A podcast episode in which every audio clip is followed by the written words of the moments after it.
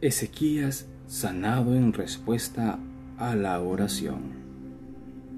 Desde los días de David no había gobernado un rey que hubiere hecho esfuerzos tan extraordinarios para edificar el reino de Dios en un tiempo de apostasía y desánimo, como Ezequías. El gobernante moribundo había servido fielmente a Dios y había hecho mucho para fortalecer la confianza del pueblo en Jehová como su gobernante supremo. Y al igual que David, ahora podía decir, llegue mi oración a tu presencia, inclina tu oído a mi clamor, porque mi alma está hastiada de males y mi vida cercana al Seol. Porque tú, oh Jehová, oh Señor, Eres mi esperanza, seguridad mía desde mi juventud.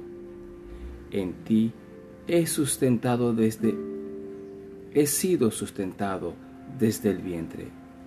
Cuando mi fuerza se acabare, no me desampares. Oh Dios, no te alejes de mí. Dios mío, acude pronto en, en mi socorro. No me desampares hasta que anuncie tu poder a la posteridad y tu potencia a todos los que han de venir. Salmos 88, 2, 3 y 71, 5 al 18.